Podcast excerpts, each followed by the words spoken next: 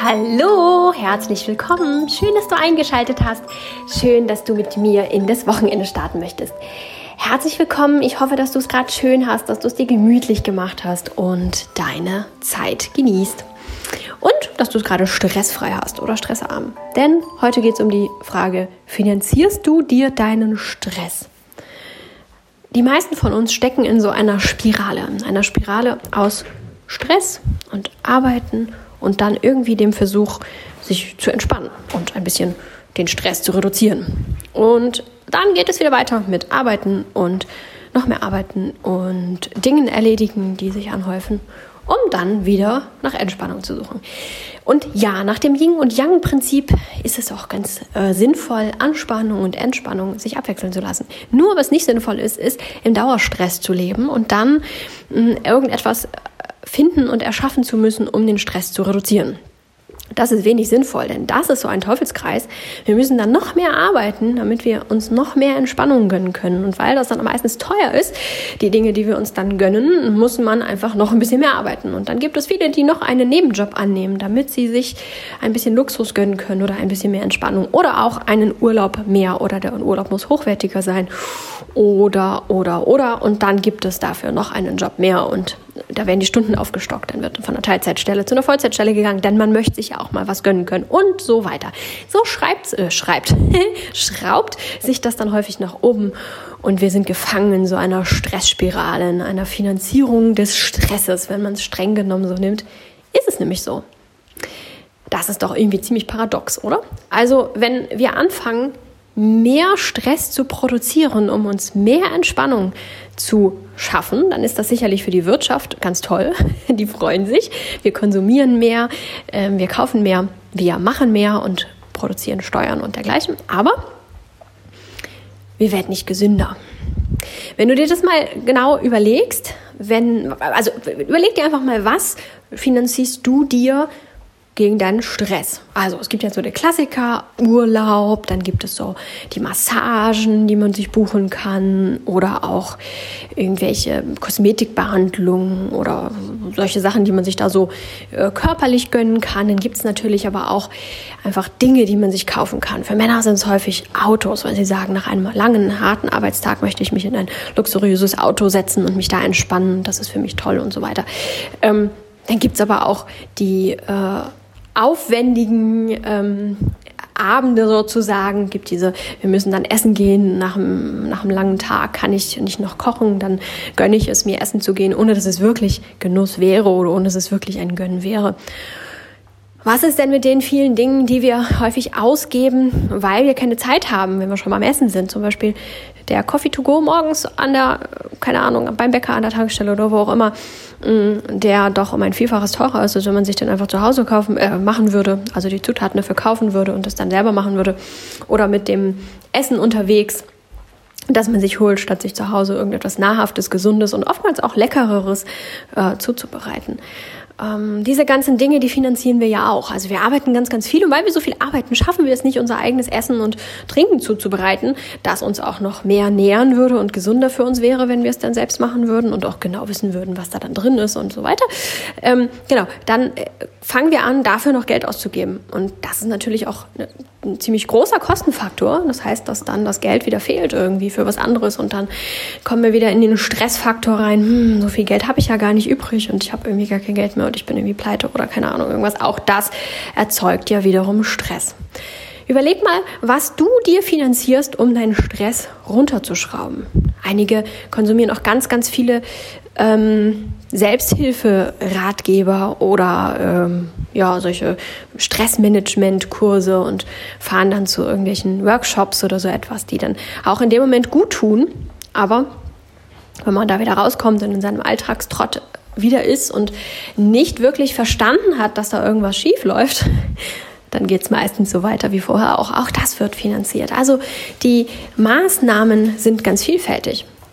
Und dann gibt es natürlich auch einige, die shoppen gehen, um Stress abzubauen, die den Eindruck haben, ich möchte mir was gönnen. Ich kenne tatsächlich einige Menschen, die mir gegenüber immer mal wieder die Aussage machen, ja, ich gehe heute mal Geld ausgeben, ich brauche das heute, ich muss jetzt heute mir mal einfach was kaufen oder ähm, ja, ich habe Lust, mir mal wieder eine neue Bluse zu kaufen. Die Woche war so anstrengend, da habe ich mir das verdient oder so etwas. Gibt es tatsächlich. Also je nachdem, von welcher Fraktion du bist, sagst du jetzt, oh ja, kenne ich, mache ich auch. Oder du sagst, echt? Gibt's? Ja, gibt's. Und das ist doch auch total paradox. So, da hat man die ganze Woche gearbeitet und gearbeitet und gearbeitet, um dann am Wochenende irgendwas zu tun, das einem ein kurzfristiges Entspannungsgefühl vielleicht schenken mag. Da wird Dopamin ausgeschüttet, das Belohnungshormon, und wir fühlen uns im kurzfristigen Moment vielleicht sogar besser. Aber langfristig ändert es ja nichts daran, dass wir in so einer Stressspirale gefangen sind. Und deswegen ist heute meine Frage an dich, finanzierst du dir deinen Stress? Arbeitest du für deinen Stress, um dein Stresslevel halten zu können? Letztendlich versuchen wir uns zu entspannen, um dieses Stresslevel aushalten zu können um das zu ertragen, suchen wir nach Entspannungskicks, nach Wegen, die uns eine kurzfristige Entspannung geben, um Kraft zu tanken für die nächste Woche, die ja so furchtbar anstrengend ist. Und das häufig mit Dingen, die richtig viel Geld kosten.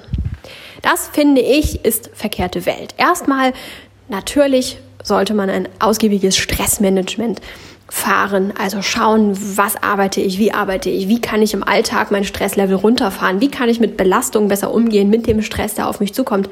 Klar, das ist natürlich ganz wichtig, denn ansonsten kann es auch sein, dass du fünf Stunden in der Woche arbeitest und dich trotzdem unglaublich gestresst fühlst. Mhm. Meine Mutter beispielsweise ähm, arbeitet, hat nur so eine kleine Stelle, so, so ein Nebenjob, so ein 400 irgendwas Euro Job. Ich weiß gar nicht, wie die Grenze ist. Früher waren es mal 360 Mark Jobs. Heutzutage sind es 400 irgendwas Jobs. Sowas hat sie und da geht sie jeden Morgen irgendwie anderthalb oder zwei Stunden. Ich weiß gar nicht genau. Also recht kurz hin und hat ansonsten auch nicht so viel zu tun aus meiner Sichtweise.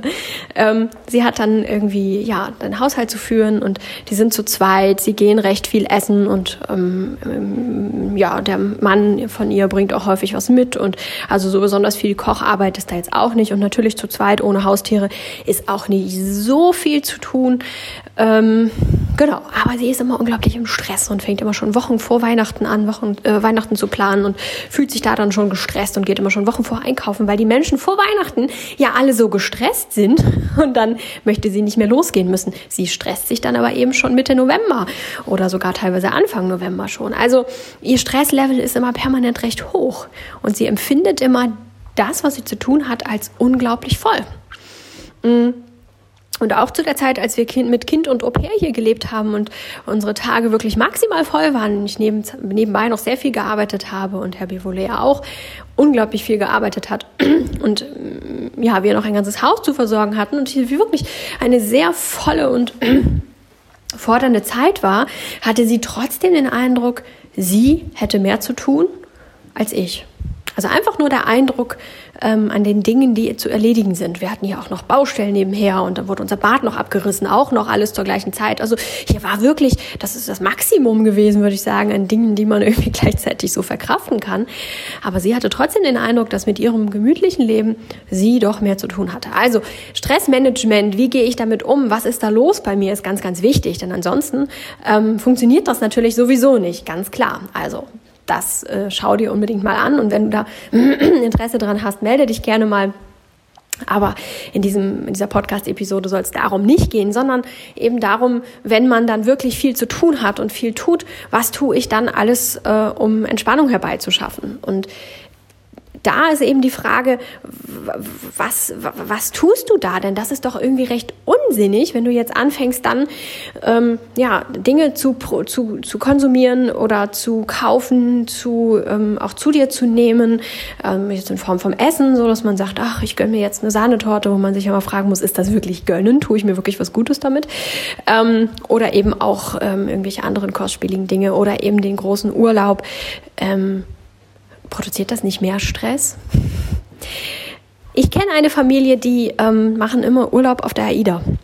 Und ähm, das ist für diese Familie auch ein Stück weit eine Sicherheit. Äh, es ist eine Allergikerfamilie, da sind ganz viele Allergien, auch wirklich lebensgefährliche Allergien. Und da wissen sie oder meinen sie zu wissen, dass das alles immer mit rechten Dingen zugeht. Da wissen sie ganz genau, was da im Essen drin ist und dass sie das dürfen. Und da bekommen sie ihre spezielle Kost. Und irgendwie ist das auch relativ keimfrei, weil man sich da wohl irgendwie überall desinfiziert und so etwas. So genau kenne ich mich damit nicht aus. Aber sie beschreibt das immer so, dass sie sagt, das ist für sie der Urlaub, der ihr maximale Sorgenfreiheit in Anführungszeichen geben kann. Denn so wirklich sorgenfrei ist sie irgendwie nie, was solche Dinge angeht. Aber da kann sie sich so entspannen wie sonst nicht. Also wie sonst nirgendwo im Urlaub. Und diese Urlaube sind natürlich kostspielig, wenn man da mit zwei Erwachsenen und zwei Kindern hinfliegt oder fährt. Ja, häufig muss man da dann auch hinfliegen, damit sie dann aufs Schiff kommen.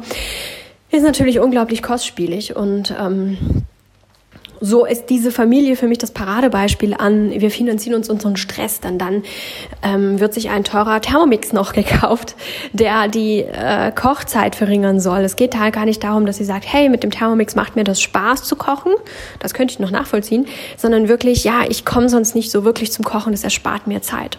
Aber ihr werdet es natürlich schon erratet, erraten haben, ähm, sie äh, hat jetzt nicht mehr Zeit als vor dem Thermomix. Und sie ist nach dem Urlaub auch nicht wirklich erholt. Das war die ersten zwei Male so, dass sie sich erholt gefühlt hat. Jetzt nicht mehr so wirklich. Dafür ist sie vorher auch schon unglaublich gestresst, denn dieser Urlaub muss ja auch geplant und organisiert werden. Ähm, ja, dann mussten die Stunden erhöht werden, weil das einfach dann mit dem Geld auch nicht mehr so ganz hinkommt. Und dann ja, und so weiter. Ich könnte euch da noch einiges mehr aufzählen, dass diese Familie dann in ihr Leben geholt hat, um eben den Stress zu reduzieren, um den Aufwand zu verringern. Aber gleichzeitig wächst die Arbeitsbelastung. Beide Erwachsene klagen inzwischen über ähm, maximal angespannte Arbeitssituationen, weil es einfach viel zu viel geworden ist. Sie viel zu viel arbeiten. Und ähm, ja, zwei Kinder noch da sind, die auch ihre Zeit fordern, die auch extrem ähm, unter Stress stehen, weil die Eltern so unter Stress stehen und so weiter. Ja, ein maximales Beispiel, aber es verdeutlicht sehr schön, wie die meisten von uns im Kleinen dann doch auch funktionieren. Deswegen überleg dir mal ganz genau, ob die Dinge, die du da so machst und konsumierst oder buchst oder was auch immer, ob du das vielleicht nur als kurzfristige Entspannung buchst, um besser mit dem Stress klarzukommen oder ob es tatsächlich nicht sinnvoller wäre oder und ob es nicht tatsächlich besser wäre, deinen Stress runterzufahren. Wie viel weniger könntest du arbeiten, wenn du auf solche Stressfinanzierung verzichten würdest? Und wie viel glücklicher wärst du dann? Wie viel mehr Freizeit hättest du dann? Tatsächlich halte ich es für sinnvoller, den Stress zu reduzieren.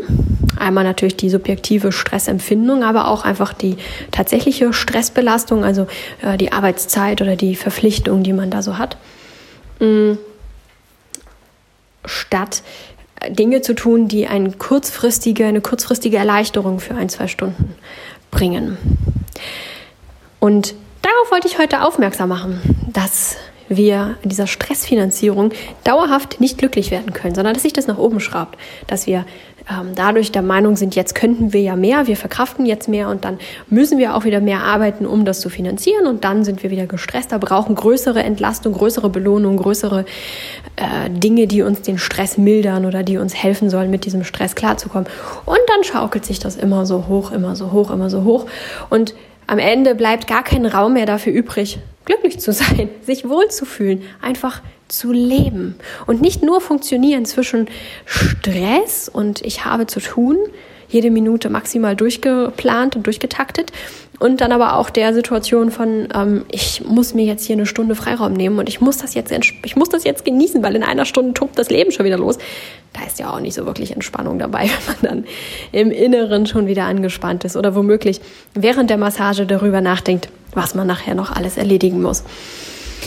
Check das mal. Check mal, ob du deinen Stress finanzierst und wie viel du eigentlich für, dein, für deine Stressfinanzierung arbeitest.